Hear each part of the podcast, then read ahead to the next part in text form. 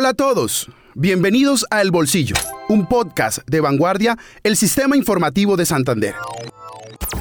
Este nuevo espacio que abrimos hoy en esta casa periodística donde hablaremos de temas económicos que impactan el bolsillo y la economía de todas las familias colombianas y santanderianas. Hablaremos con expertos, con las personas de la calle, con analistas y con muchas personas que le darán voz a este podcast. Soy Miguel Orlando Alguero, periodista económico de esta casa periodística. Gracias por escucharnos y recuerden suscribirse en nuestros canales en Anchor, Deezer, Spotify y Apple Music y visitarnos en la sección multimedia podcast de vanguardia.com. En este segundo episodio de El Bolsillo hablaremos de un tema de nuestro mercado laboral, que apenas nosotros salimos a la calle lo vemos. Por ejemplo, ese vendedor ambulante, el mototaxista, el comerciante en un puesto móvil o un artesano que vende sus manillas en el centro de la ciudad. Y sin más preámbulos, vamos a hablar de la informalidad, de esos trabajadores informales en el área metropolitana de Bucaramanga que comprende pues su capital que es Bucaramanga, Florida Blanca, Girón y Piedecuesta.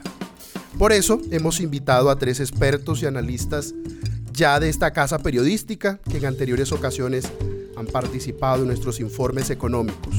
Por eso les doy la bienvenida a la doctora en Administración Isabel Cristina Rincón, que es la decana de la Facultad de Ciencias Económicas, Administrativas y Contables de la UDES, al analista de datos económicos Javier Acevedo, magíster en Administración, y Ángel Galvis Caballero, asesor para el desarrollo metropolitano sustentable de la MB y magíster en análisis económicos de la UNAP. Los tres invitados de este podcast, de este segundo episodio, tienen experiencia tanto en lo privado como en lo público y por eso conversaremos en estos minutos sobre los empleos informales. ¿Quiénes son los informales? Y quiero comenzar por el principio, así sea obvio. ¿Qué es un empleo informal? ¿Qué es un trabajador informal? Porque también de esa definición depende pues el enfoque de esta conversación yo quiero antes de empezar traer eh, a esta mesa cómo lo define el DANE, que es, un, que es una definición en siete puntos. ¿sí? Un, un ocupado, un empleo informal, son las personas que en un tiempo de referencia cumplen siete condiciones. La primera es esos empleados particulares y obreros que laboran en establecimientos, negocios o empresas que ocupan hasta cinco personas en todas sus agencias y sucursales, incluyendo al patrono. Segundo es los trabajadores familiares sin remuneración en empresas de cinco trabajadores o menos. Como tercer punto están los empleados domésticos en empresas de cinco trabajadores o menos. Cuarto, los jornaleros. Quinto, los trabajadores por cuenta propia que laboran en establecimientos hasta cinco personas, excepto los profesionales independientes. Como sexto están los patrones o empleadores en empresas de cinco trabajadores o menos. Y por último, el DANE excluye a los obreros o empleados del gobierno de esta medición. Con este preámbulo, entonces, bienvenida doctora Isabel, bienvenido Ángel y bienvenido Javier a este espacio de podcast Vanguardia. Bueno, muchas gracias, un, un gusto estar aquí acompañándolos en esta nueva iniciativa. Además, felicitar a Vanguardia y felicitarte por este gran proyecto que estás llevando a cabo. Bueno, muy, importante el tema de la informalidad para, para una ciudad como un área metropolitana y además la ciudad de Bucaramanga, ya que en las últimas mediciones del DANE nos, nos, nos estamos convirtiendo en un referente nacional, sobre todo en temas de empleo, eh, de pobreza, de pobreza monetaria. Y como bien tú lo has observado con, los datos del DANE, específicamente su definición, además, los informales son aquellas personas que no tienen un contrato de trabajo eh, escrito con una empresa, que muchas de esas empresas son sus propias empresas, ¿sí? sus propios emprendimientos, sus propias unidades productivas. Y en muchos de estos casos, estos trabajadores no están cubiertos, claramente, pues son eh, trabajos informales.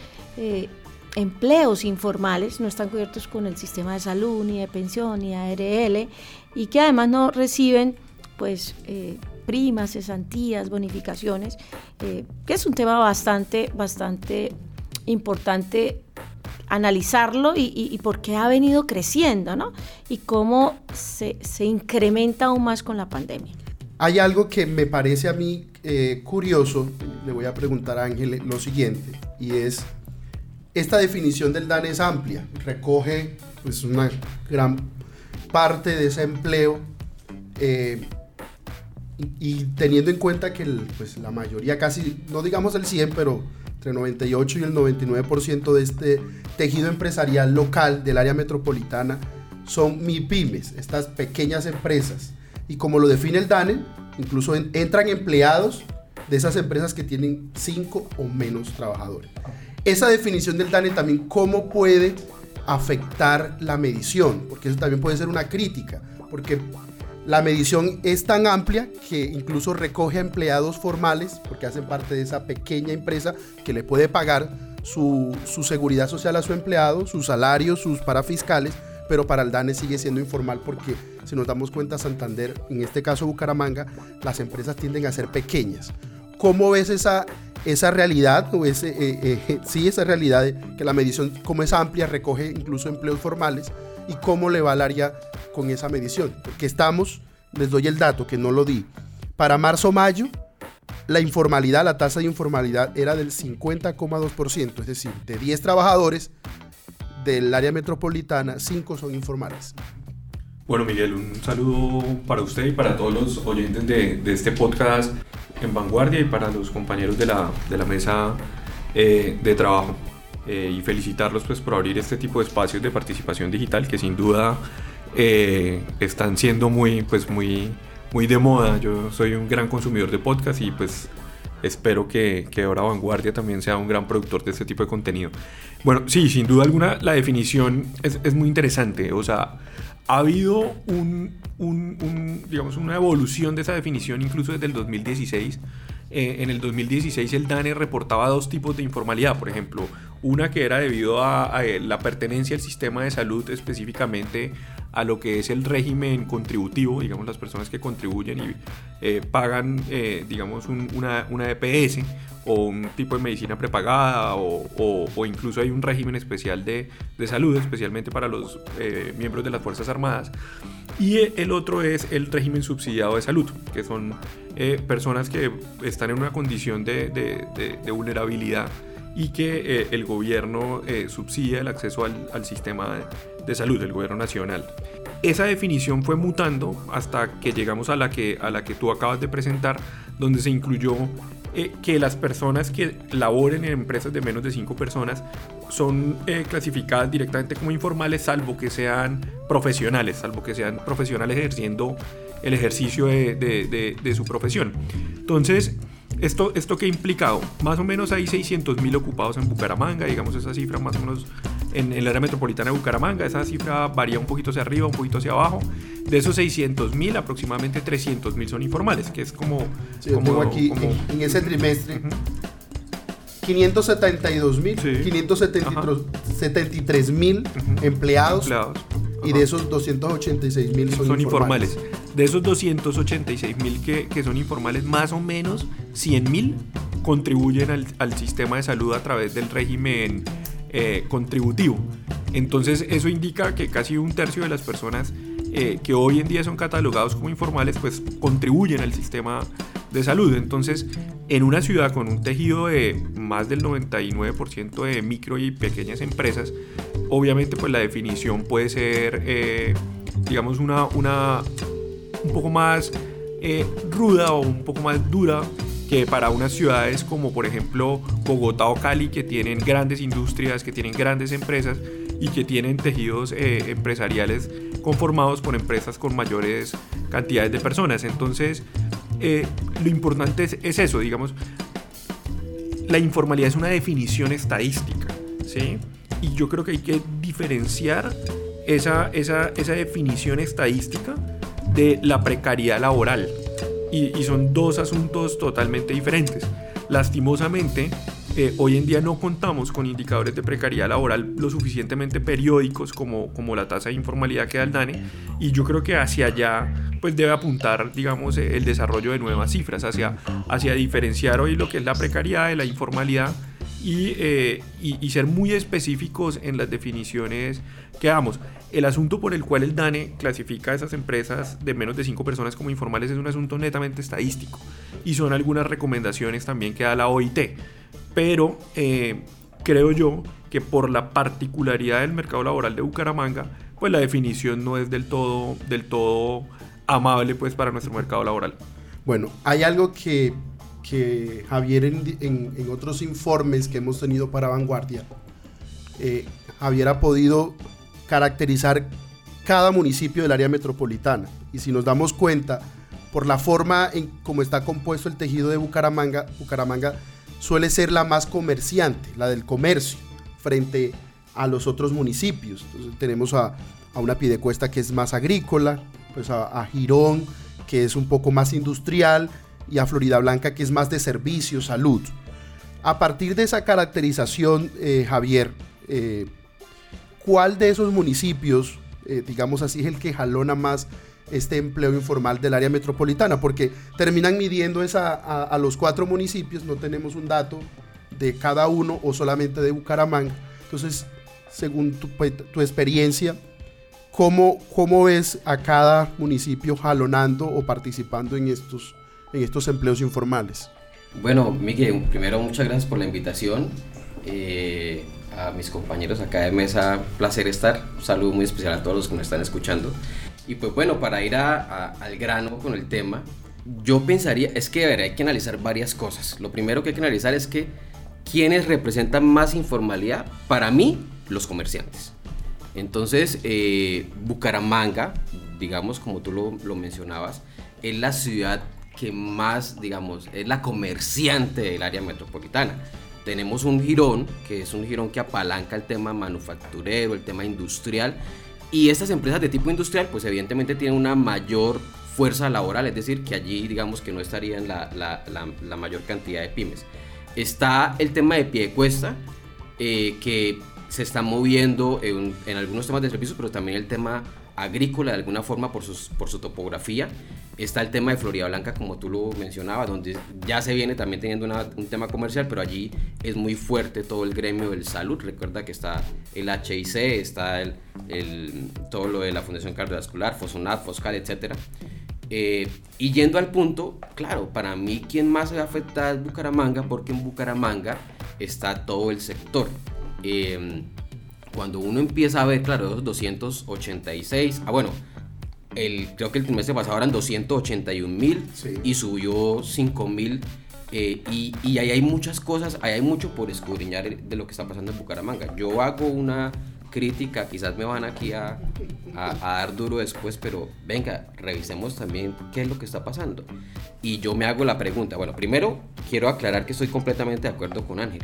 O sea, ¿por qué nos ponen una medición el DANI eh, con cinco, cuando sabemos, con cinco personas o menos en las empresas, cuando sabemos que el 96% de las empresas en el país y en Santander puede llegar a 97, hasta 98% de un informe que yo tenía de la Cámara de Comercio, son, son pequeñas empresas. Y, como lo decía Ángel, 100 mil están pagando, entonces ¿por qué nos vienen a castigar? Y yo también hago la pregunta, ¿nos van a comparar con Medellín o con, con Bogotá o con Barranquilla, que son en eh, ciudades evidentemente industrializadas. Entonces, claro, evidentemente quien, para mí quien más está poniendo la informalidad es Bucaramanga. Y la, y la crítica es, revisemos qué es lo que está pasando. Y en ese revisemos qué es lo que está pasando es qué nos está impidiendo, aparte de lo que tú decías. Y la otra es, están muy costosos los trámites para ser formales. Y yo, yo pongo la pregunta, yo no sé pues, pero están muy costosos y está regulado en todo el país.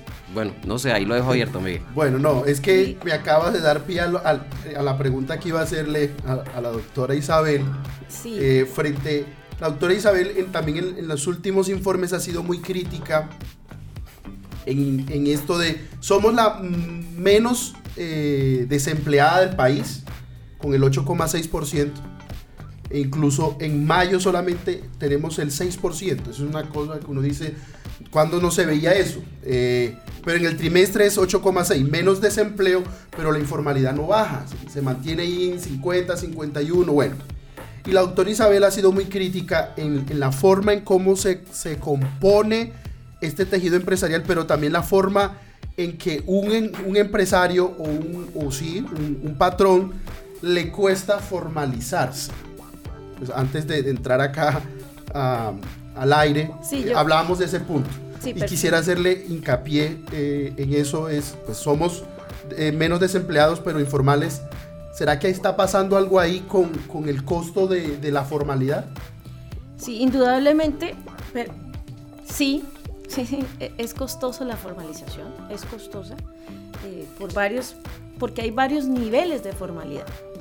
Pero antes quería reforzar la, la, la informalidad tiene dos grandes aspectos, que es la estructural y además la institucional, la institucional. Y la estructural hace referencia a que el sector eh, no logró emplearse. O sea, las personas, cuando es, cuando es una informalidad estructural, es porque las personas no lograron un trabajo, un empleo, y su única opción fue volverse informal. Es, eso hay que analizarlo si nuestro problema es un problema estructural o es un problema institucional. El estructural adicionalmente como definición hace referencia a que no tuvo el nivel de formación para lograr emplearse. Pero el institucional es un tema voluntario y autónomo. Quiere decir que la persona que está en la informalidad, si es estructural, es porque no consiguió nada, un trabajo, y decidió ser informal, no tuvo opción.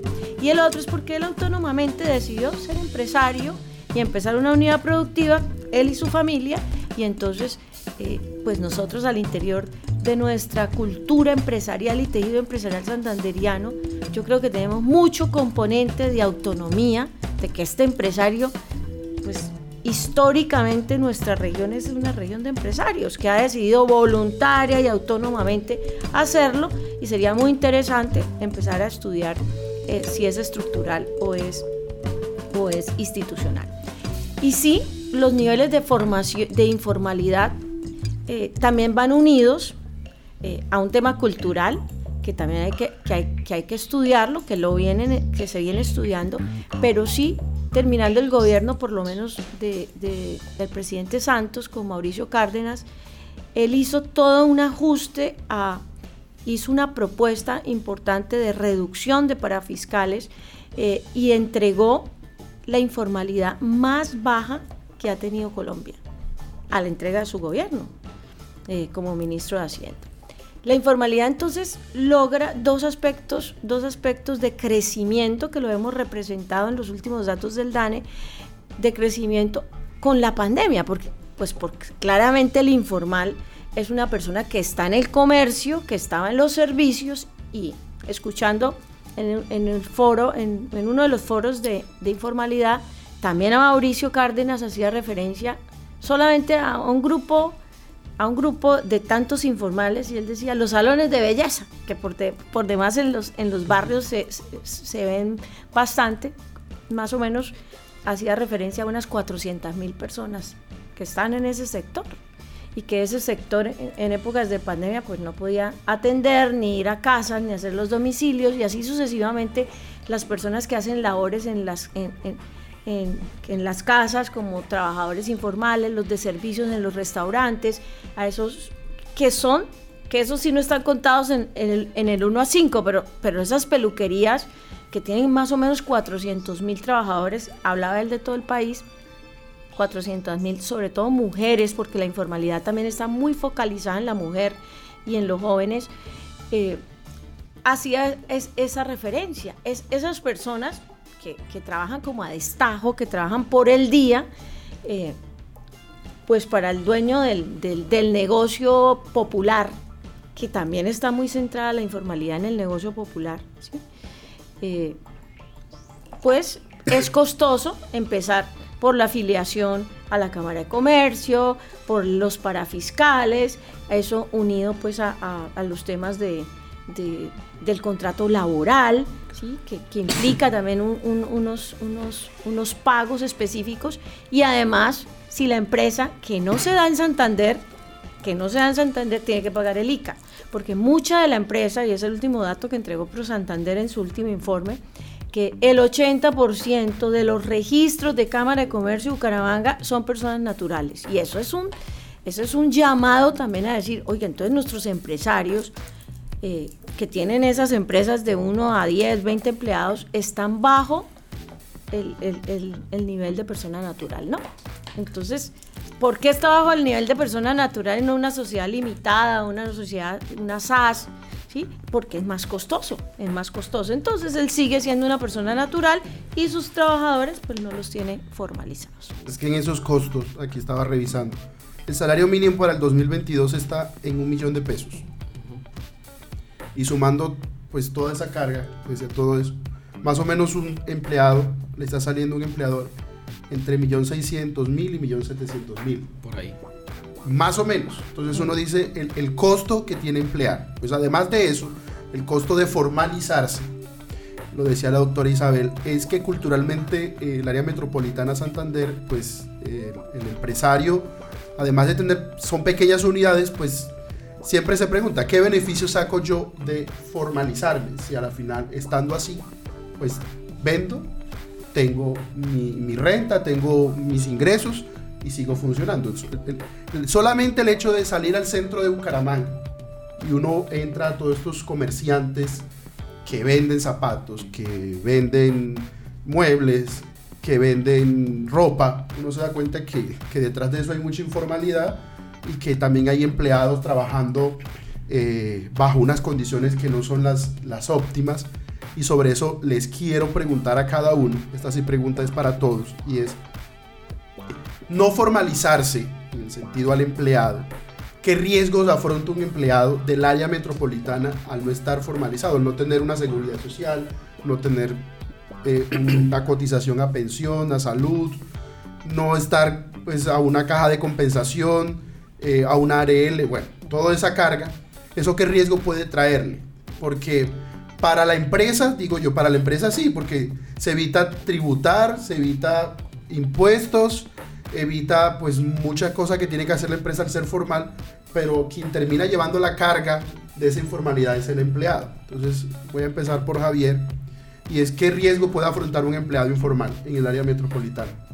Pues, Miguel, partamos que, a ver, todos hablamos de igualdad en el país, pero partamos de eso.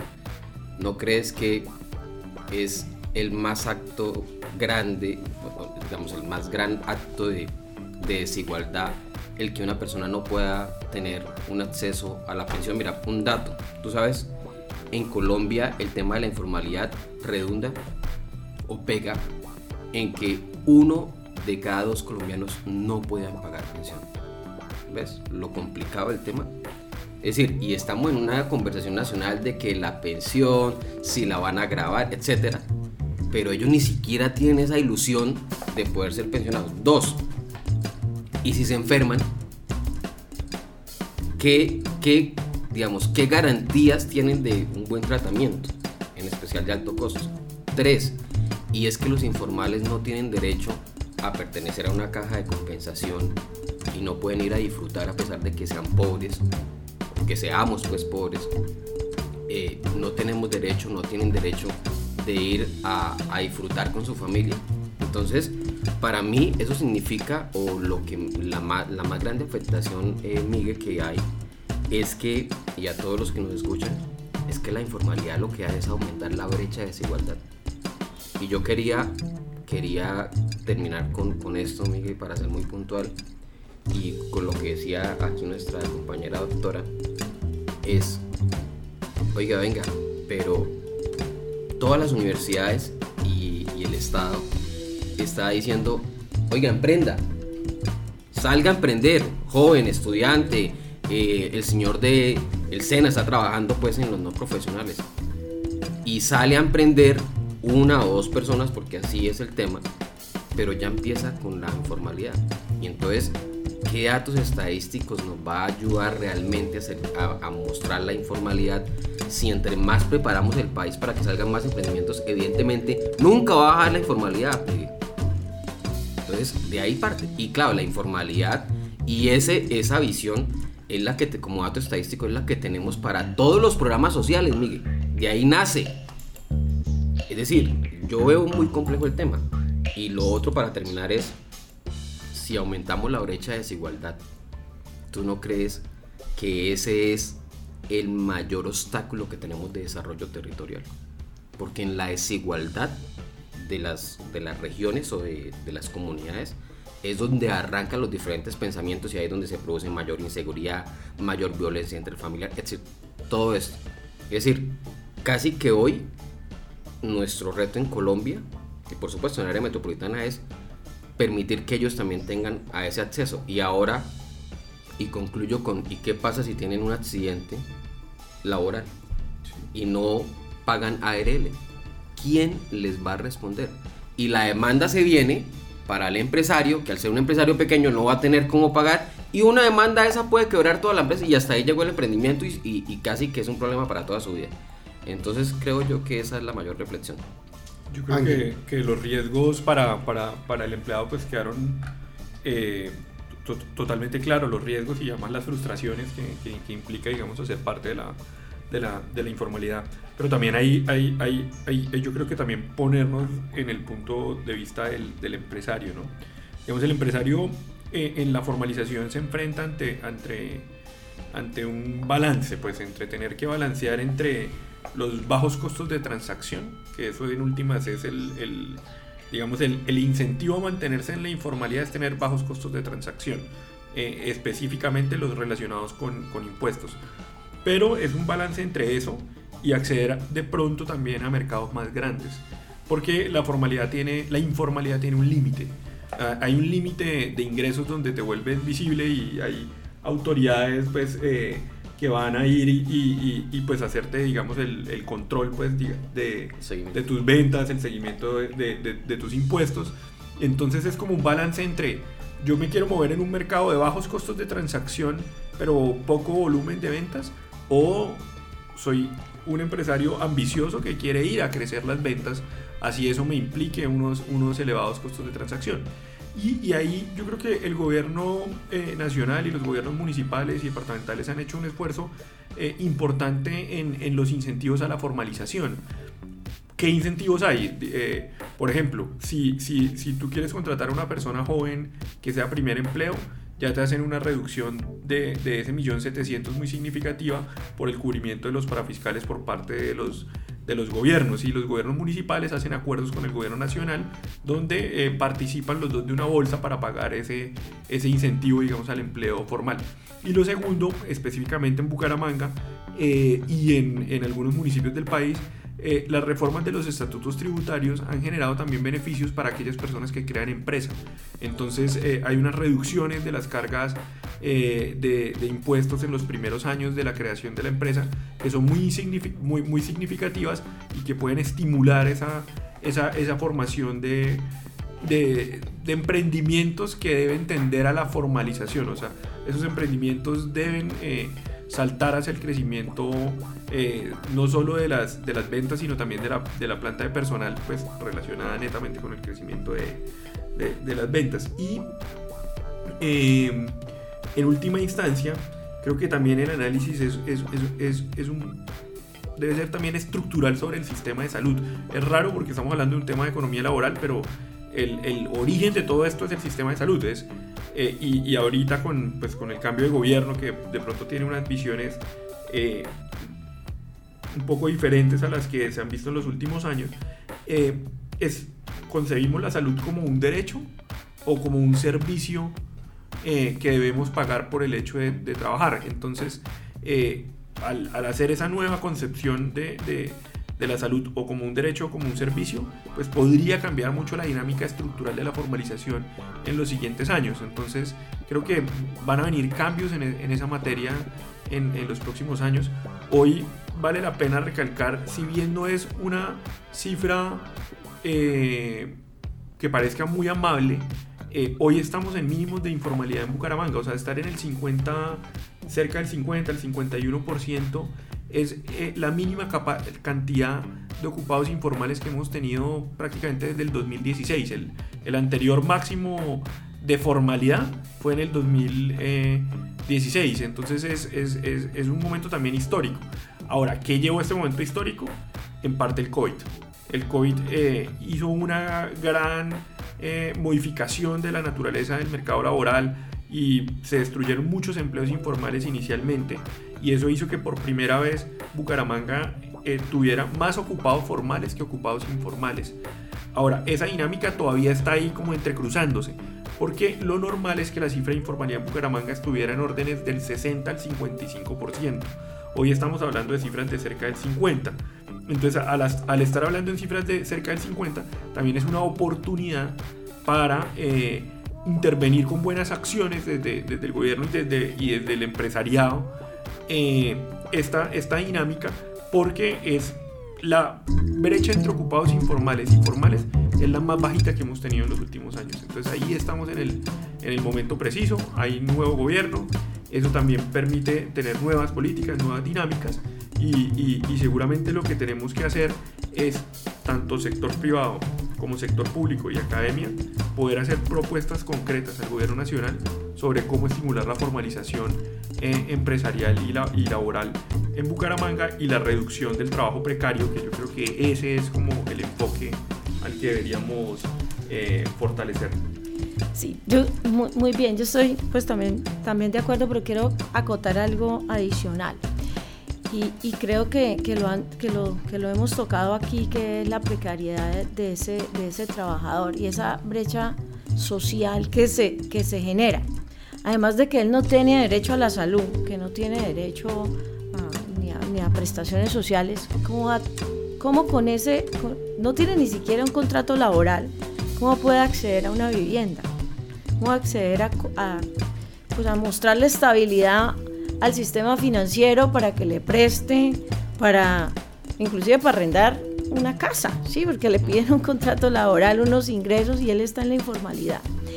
Eh, y inclusive para, un, para el vehículo, para todo lo que implicaría en, la escala de necesidades, poder ir, salir de las necesidades higiénicas o básicas a ir creciendo también como trabajador. Entonces, ni, tiene derecho a la salud, ni tiene derecho pues, a unas prestaciones, y mucho menos a, pues, adquirir algunos, algunos mínimos para, para vivir.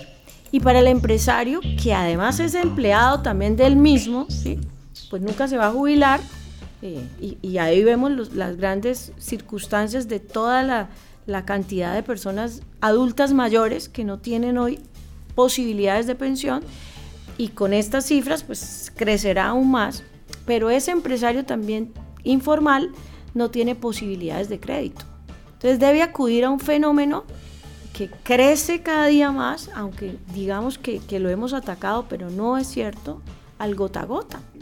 Crece ese empresario que está en la plaza del mercado, que está en, la vía como un vendedor ambulante, que está eh, en la calle, que ha crecido, y yo pues aplaudo el ejercicio estadístico, pero no se ve en la calle. O sea, la informalidad ha crecido y la venta ambulante ha crecido y estamos llenos de personas que están pues luchándose la vida, ¿sí? ocupados porque no tienen, porque es estructural, no consiguieron trabajo, no se han educado y deben, deben salir a, buscar la vida. Y eso pues va, va a terminar un estallido social en el ejercicio de que de que inclusive el que está formalizado en un almacén, de pronto está formalizado, pero afuera tiene 10, 20 informales que, no tienen ninguna posibilidad de, entrar al mercado laboral. Entonces, eh, el empresario, ese empresario tiene que acudir pues, a sus propios recursos o ahorros propios o tiene que acudir a, una, a un fenómeno que está unido pues, a, lo que ha significado el gota a gota o los prestamistas, que eso en términos financieros para el flujo de caja y para los, para los temas financieros de ese empresario es, es casi imposible salir de ese, de ese nivel para poder crecer en ventas y tecnificarse y generar innovación, porque si no, si no logra eh, un crédito, créditos pues a tasas que él pueda por supuesto pagar, en la informalidad pues le piden también estado financiero, le piden, pues el empresario ah, tiene que acudir a la fuente, a la fuente financiera más cercana y rápida, que es la, claramente la más costosa. Yo quiero agregar a, esta discusión, eh, y es que también Colombia tiene un, problema pues digamos, desde el Ministerio del Trabajo y es que el salario mínimo es muy alto. Parece mínimo, pero es muy alto, muy cercano al salario medio de los colombianos. Eh, y eso hace también que ese piso, que en este caso nosotros es mínimo y parece alto, eh, le cueste al, al, empresario llegar hasta allá para poder formalizarse, porque el, el salario mínimo es el piso para la formalidad. Sí, es duro. Ahí, ahí, podemos entrar en una discusión económica muy, muy, muy compleja. Eso es otro ¿no? tema. pero, pero, pero, pero, pero, o sea, y, y, sobre eso casi que no hay un consenso. O sea, no. digamos, o sea, la, digamos, esa sería la visión como muy neoclásica de, de el, los salarios mínimos generan desempleo. Pero yo, y yo creo que está muy revaluada, ¿no? O sea, pero, pero... No, lo hablo es porque ese es el mínimo que usa Colombia para claro, formalizarse. Claro, claro, claro. A eso me refiero. Claro, tienes que, te, tienes que pagarle a un empleado un millón para que sea formal, además de, y, de, de todo lo que tiene que ver con la, como lo hablaban ustedes. Y condenas a los de ahí para abajo a la informalidad. Por eso, es así. Sí, sí. De ahí para abajo sí. usted es informal. Sí. Y pagar, como decían, el RUT, pagar Cámara de Comercio para fiscal, bueno, todo eso es lo que, lo que asume. Y otra cosa también, que eh, cuando entrevistaba al director del DANE, que vino acá también a este centro multimedia, se me olvidaba decir, estamos grabando desde el centro multimedia de vanguardia, y es que él decía, el tejido empresarial del área metropolitana no es elástico. Entonces cuando llegó la pandemia, lo que hizo fue que se rompió y por eso vimos a Bucaramanga, el área metropolitana, con tasas de desempleo muy altas pero también el rebote hizo que ahora tengamos una de ocupación, ocupación. diríamos. Y ahora tenemos a una, a una área metropolitana con niveles muy bajos eh, de desempleo por esa, porque como no es elástica, no se logra adaptar al, al choque, entonces le, le, ha costado, pero también ha sido el área metropolitana de las más rápidas que ha podido, no sé si reinventarse o, o reajustarse a lo que estamos viviendo ahora. Y él lo decía eso. Entonces también tenemos, como somos tan informales, eh, lo primero que se destruye es el empleo informal, por las condiciones en que se dio la pandemia. Sí. Y otra cosa que también quería anotar aquí, que lo decía también el director de la ley, que me llamó mucho la atención, y es que eh, además de ser cultural, eh, lo hablábamos al principio, la forma en que, en que está distribuido el, el tejido empresarial de Bucaramanga hace que la vocación, la vocación, lo que tenemos aquí a la, a la mano, entonces tenemos el calzado, tenemos el agro, tenemos eh, avícolas, tenemos comercio. la carne, el comercio, el que son el- lo que tradicionalmente ha sido el, el- el área metropolitana. Entonces él decía, no hay, si miramos de dónde podemos sacar para montar aquí una industria, para montar aquí, porque él, incluso ahorita viendo eh, los datos de zonas francas, pues la zona franca aquí está años luz tener esa capacidad de, acoger muchas, de, acoger grandes industrias. Si uno mira las zonas francas del, Valle del Cauca, de Medellín o de Barranquilla, que tienen grandes industrias y uno va a la de aquí, son muy pocas, entonces uno también se da cuenta eh, los problemas que hay, porque son muchísimos frente a estos riesgos. Y yo quiero pasar a lo siguiente, y es cómo hacemos para reducir eso. Pues, teniendo esto, este panorama, que es muy complejo, que hay de todo, que es una formalidad, se mete, como decían ustedes, con una reforma tributaria, con una reforma eh, pensional, con una reforma laboral, se mete con todo, con la forma en que se hace empresa. ¿Qué hay que hacer? Miguel, yo creo que la, bueno, primero sobre el salario mínimo, creo que ese, ese tema es un- una discusión sobre, evidentemente, tener un salario mínimo bajo una concepción muy clásica del mercado, pues genera que las personas que están por debajo del salario mínimo las condenas a la informalidad o al no empleo, digamos, en la visión neoclásica era el no empleo. Pero el salario mínimo a su vez es una, es una cuestión de justicia, ¿no? Entonces es, es, también, digamos, eh, es, una concepción social en lo que, en lo que digamos, trabajadores y gobiernos se ponen de acuerdo y sindicatos en definir es el mínimo que necesitamos para poder ejercer, digamos, eh, actividades laborales de forma digna. Entonces creo que es, es importante pues, rescatar la función social del salario mínimo, ¿no? O sea, han habido propuestas de salarios mínimos por regiones del país y etcétera, pero por ejemplo ahí yo diría, Bucaramanga al tener la línea de pobreza más alta del país eh, y la línea de pobreza extrema también más alta, o sea, que tenemos el umbral más alto, no quiere decir que tengamos la mayor pobreza, sino el umbral más alto bajo el que nos clasifican o la vara más rígida, eh, entonces pues deberíamos tener antes salarios mayores.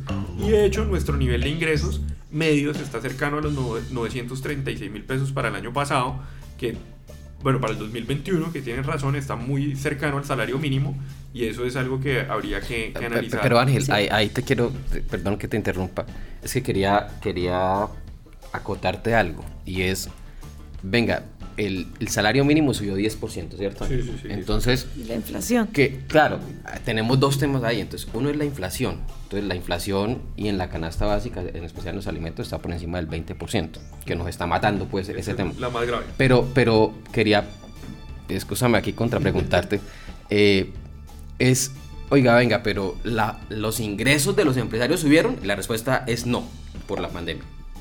Pero el empresario le sube el 10% el salario. Eso quiere decir que con lo que antes pagaba 10 empleados, ahora solamente va a pagar 9. Esa es la verdad. Entonces la gran pregunta está es, ¿va a pagarlo? Es decir, ¿de dónde lo va a sacar o vamos a generar desempleo? Y ahí yo sí estoy de acuerdo en que sí genera desempleo. Pero, pero también, claro, por otro lado está lo que tú decías, justicia, social, ¿no? Y, y, el PIB, ¿qué hacemos? Digamos, la diferencia en el PIB entre 2020 y 2021 es ese 9% también, más o menos. O sea, es, digamos, yo creo que por eso es clave la concertación en el salario mínimo. Y, y me parece que el mecanismo que tiene Colombia para escogerlo es muy interesante. O sea, empresarios, sindicatos y gobierno. ¿Cuánto debe ser el, el incremento de un salario mínimo? Debe estar no solo por el orden de la inflación o del IPC, sino debe estar también por el orden del crecimiento del PIB, ¿no? Digamos, y, y, más o menos ahí está, digamos, está un, poquito más tirando hacia la inflación, pero, pero no muy lejano el crecimiento económico. Entonces, eh, desde ese orden de ideas, si un empresario eh, vendió 10 eh, millones de pesos, pues debería por el crecimiento económico promedio, obviamente eso depende de cada sector y etcétera, debería haber vendido 10 millones 900 en, materia de crecimiento. Entonces, eh, digamos, genera también esa, esa, esa, esa, redistribución. Y sobre la informalidad yo quería acotar algo muy importante que tiene que ver también eh, con tu experiencia en la gobernación. Y yo creo que gran parte, la informalidad hay que verlo como un tema sistémico. Hay informalidad eh, laboral, que es la que hemos hablado acá, pero hay informalidad también en la vivienda. Hay informalidad en el sistema financiero, hay informalidad en la movilidad, hay, la informalidad tiene muchas dimensiones y, y, de hecho la mayoría de personas que caen en una de las dimensiones de la informalidad caen en las otras. O sea, la, la persona que está en la informalidad laboral seguramente se mueve en transporte informal, muy probablemente eh, vive en una vivienda informal. Entonces yo, creo que una de las cosas más importantes que se puede hacer para incentivar la formalidad, y esto no desde el punto de vista empresarial ni económico, es legalizar asentamientos. Legalizar asentamientos donde se pueda, obviamente donde haya, donde haya muy buenas condiciones eh, en materia de riesgos, porque creo yo, no sé en el departamento, pero en Bucaramanga pueden haber más o menos unas 100.000 personas viviendo en asentamientos eh, informales y eso quiere decir que esa persona no tiene un título de propiedad sobre su vivienda. Es decir, no, o sea, ese capital tan importante de una familia que es la vivienda no la puede utilizar en el mercado, ya sea para eh, pedir un préstamo para generar una venta, para generar una, un apalancamiento para un emprendimiento y, o, una inversión incluso en el sector agrícola. Entonces eso, esa, esa, esa falta de formalización sobre la propiedad y no sobre la, solo sobre la propiedad rural, sino también sobre la propiedad urbana, eh, genera unos, unos círculos de, de, informalidad de los que una persona difícilmente puede salir. Entonces, si usted me dice a mí acciones para, para combatir la informalidad, entonces, una grande legalicemos vivienda o generemos nueva vivienda. De, exacto, y, y, y, y propendamos por la, la, digamos, por la formalización de la propiedad para que podamos también en esos barrios tener sistemas de transporte, servicios públicos para poder favorecer la formalidad en la movilidad y en el acceso a servicios públicos. Y sin duda, esto va a conducir eh, a una serie de círculos virtuosos que nos puede llevar también hacia la formalidad laboral, eh, porque permite que haya más transacciones en el mercado y mejor soportadas. Y nos, nos evita, por ejemplo, que una persona tenga que ir al gota a gota y le podría dar acceso a la inclusión financiera, porque es que las tasas son brutalmente distintas. O sea, las tasas del gota a gota hay que medirlas, yo creo que en 20% o 30%. Pero, pero, pero al, al mes, o sea, versus, versus 1 o 0,8% eh, mes vencido de, de un crédito subsidiado, por ejemplo, por los programas del gobierno municipal. Banca Ciudadana le presta a usted cerca del, del 1% mes vencido o menos. Eh, o incluso, o sea, es Al que, cero es que el gota a gota respecto a una tarjeta de crédito incluso sigue siendo competitivo la tarjeta de crédito, o sea, mu- mu- claro. muchísimas En, veces. en- en Colombia, Total, 3 de cada 10 colombianos están en el gota. Yo quería, yo quería ah, acotar frente, a, frente a la, a la pregunta específica y qué vamos a hacer, ¿cierto? Hay, hay dos temas im- importantes. La- las economías tienen que centrarse en los crecimientos. No- nuestra economía tiene que empezar a, a pensarse en que tiene que crecer y que tiene que ser más productiva, pero no podemos caer como en la trampa de lo que, de lo que se ha llamado el ingreso medio. Y creo que es un poco acá con lo del salario mínimo, pero eso será para, para otro Ese es otro. podcast. Sí. Pero, pero las cinco claves para diseñar una estrategia de informalidad está centrada en, en un primer tema que es la formalidad debe ser comprendida como ese proceso, como un proceso sistémico, lo decía Anel ahora mismo, que tiene varias etapas y que no es como un, esta- como un tema binario, formal e informal, no. Eso tiene varias etapas y hay que abordarla. Tiene Ah, grises. dime. Tiene grises. Tiene grises, sí, Sí. no es no solo son dos caras. La segunda se debe diferenciar entre informalidad, que es indeseable, y la que es intolerable. O sea, porque hay una informalidad que es intolerable, ¿sí? Que no podemos seguir como gobiernos ajenos a la, a la venta ambulante, o sea, a, la persona que está en una informalidad que no, se, que no debe ser tolerable para el que sí está en la formalidad, ¿sí? Entre eso el transporte también, el mototaxismo y todo esto que, que ha venido creciendo. Eh, los esfuerzos en inspección, en vigilancia, sobre todo en el tema de alimentos, una persona en la informalidad en los alimentos, sin INVIMAS, sin permisos, pues tiene también unos problemas de salud pública muy grandes en la vigilancia y el control para focalizarnos en aquellos casos que son que sí son tolerables, ¿sí? que son tolerables, una informalidad tolerable, pero que tiene altos costos sociales. ¿sí? Que tiene, por ejemplo, el transporte informal, esas motos que se estrellan y que son que tienen altísimos costos sociales. Y una estrategia de, informali- de informalidad, la que llamamos indeseable, que se requiere aprender de esos casos como, es, como esas desviaciones positivas que también deben escalarse. O sea, hay que también escalar los temas de la informalidad y también medirnos en esas múltiples eh, dimensiones de la informalidad para diseñar mejores soluciones, tanto en la informalidad laboral como en la informalidad empresarial, ¿sí? que son, y la espacial, que también ha sido contemplada por, por varios autores, que son las tres grandes informalidades, la laboral, la empresarial y la espacial. Sería como mi acotación. No, yo, yo, yo acotaría dos cosas, digamos, eh, adicionales a lo que ya han mencionado mis compañeros de mesa. Y es, yo creo que una de las causas de la informalidad grande que está sucediendo en el área metropolitana y en general en el país es que los, los egresados salen con programas que no son pertinentes a lo que se necesita en las regiones. Entonces estamos sacando ingenieros de sistemas, contadores, abogados. Y la gran pregunta mía es, ¿no estamos de pronto ya un poco saturados?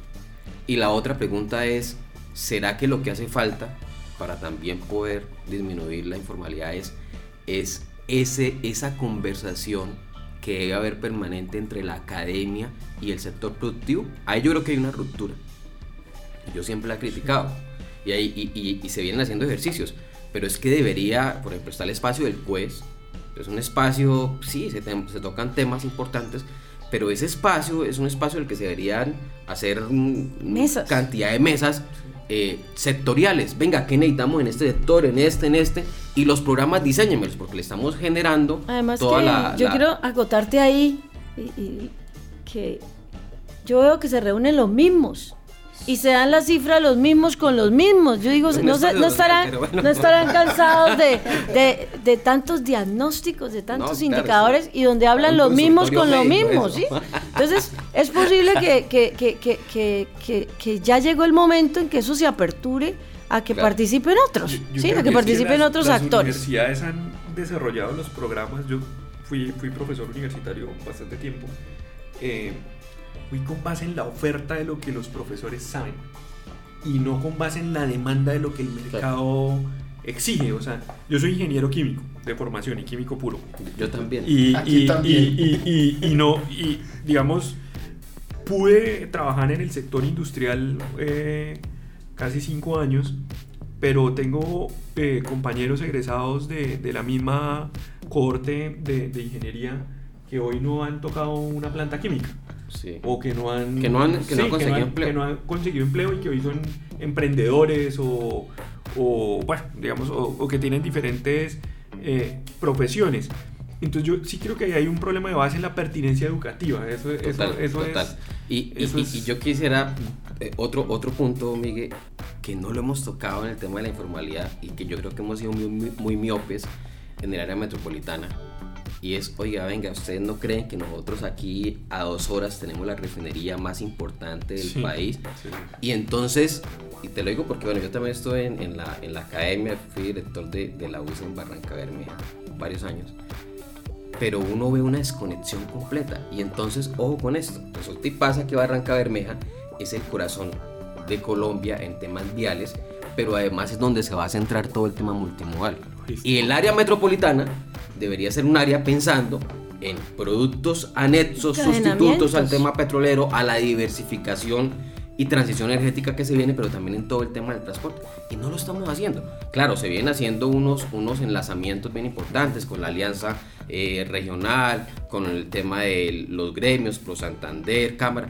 Pero venga, ya, y, y- y estoy de Acciones, acuerdo con el tema de ya dejemos tanto diagnóstico. Inversiones. Vámonos a eso. Y te voy a decir una cosa que es lo que más me preocupa a mí, con el tema de la informalidad. Es lo que más me preocupa a mí. Resulta y pasa que la informalidad, como todos ustedes lo han dicho, genera más pobreza. ¿Y qué, qué sucede? Y mira el gran error que estamos cometiendo en Colombia y lo estamos cometiendo aquí en el área metropolitana. Resulta y pasa que para tú entrar a la UIS, donde yo soy egresado, no sé si tú también, entonces donde yo soy egresado, yo para poder ingresar a una universidad pública me exigen el IFES. Pero ¿qué sucede? Que los mejores IFES vienen de colegios privados y no de colegios públicos. Y esa gente informal, si al caso, tendrá derecho a un colegio público. Entonces, ¿yo qué oportunidad le voy a dar a los niños, a los hijos de los informales, para que entren siquiera, siquiera a una universidad pública? Porque a la privada, evidentemente, no van a poder ingresar. Y ahí es donde está Es un problema el mayor meollo de desigualdad, pero también de competitividad del país. ¿Cómo vamos a generar empleo si no tenemos programas pertinentes y no tenemos la oportunidad de que esos niños, y ahora dime tú la informalidad rural? Que es Ese es superior. otro tema. Que es superior. Bueno, vamos eh, concluyendo. Eh, yo creo que la informalidad nos da para seguir hablando, como decían ustedes, porque es, una, es un, un tema tan, tan amplio, tan estructural, que recoge muchas dimensiones. Pero les agradezco de todas maneras por, por a- a- haber aceptado la invitación de venir hasta acá, hasta el Centro Multimedia, para hablar de lo que está pasando con eh, los informales en el área metropolitana. Hablando de, somos los menos desempleados, pero nada que se reduce eh, esa tasa de informalidad. Y quisiera pues llegar a esta, a esta conclusión y es que hay un camino por recorrer para pasar, como decían ustedes, yo lo tenía aquí ya, eh, de, de los diagnósticos, de las cifras, de los estudios a las acciones. Ya es hora que el área metropolitana, como, como entidad articuladora, eh, con sus entidades ya relacionadas directamente con el empleo, porque estamos hablando de esa informalidad empresarial y la informalidad eh, de laboral, es hora que ya las alcaldías también empiecen a, a- a montar ya eh, políticas públicas para buscar la forma en reducir. Ya es hora también que los empresarios empiecen también a ar- articular también eh, esto con el sector público y pues la academia también ir ajustando sus, sus programas y sus pensum a lo que el mercado también exige para, para reducir brechas. Creo que la, la articulación de esos tres actores va a ser fundamental para el área metropolitana. Bueno, gracias doctora Isabel, gracias Ángel, gracias Javier por aceptar la invitación y bueno, espero tenerlos por acá en un próximo episodio del Bolsillo, que es un podcast de Vanguardia, el Sistema Informativo de Santander, que es producido y editado por Moisés Cabeza. Gracias por escucharnos. Soy Miguel Orlando Alguero, periodista económico de Vanguardia. Recuerden que tenemos una cita cada semana con los podcasts de esta casa periodística. Muchas gracias, doctora Isabel. Muchas gracias. seguiremos aquí atentos a la segunda parte. Listo. Ángel, muchas gracias. Bueno, muchas gracias Miguel y un saludo de despedida para todos los oyentes y pues sin duda alguna seguiremos trabajando por tanto comprender, analizar y, tomar acciones en materia eh, de, de, este importante tema como, como es la informalidad y la precariedad laboral en el área metropolitana. Javier, muchísimas gracias. No, Miguel, a ti, a Vanguardia, muchas gracias. A todos un saludo muy especial. A ahorrar mucho ahorita con el tema del dólar. Y, y, Miguel, muchas gracias por el tinto, delicioso. bueno, y ya saben. Cuidar el ah, bolsillo. Así ah, el bolsillo. Nos pueden escuchar a, través de www.vanguardia.com. Nos escuchamos en un próximo episodio.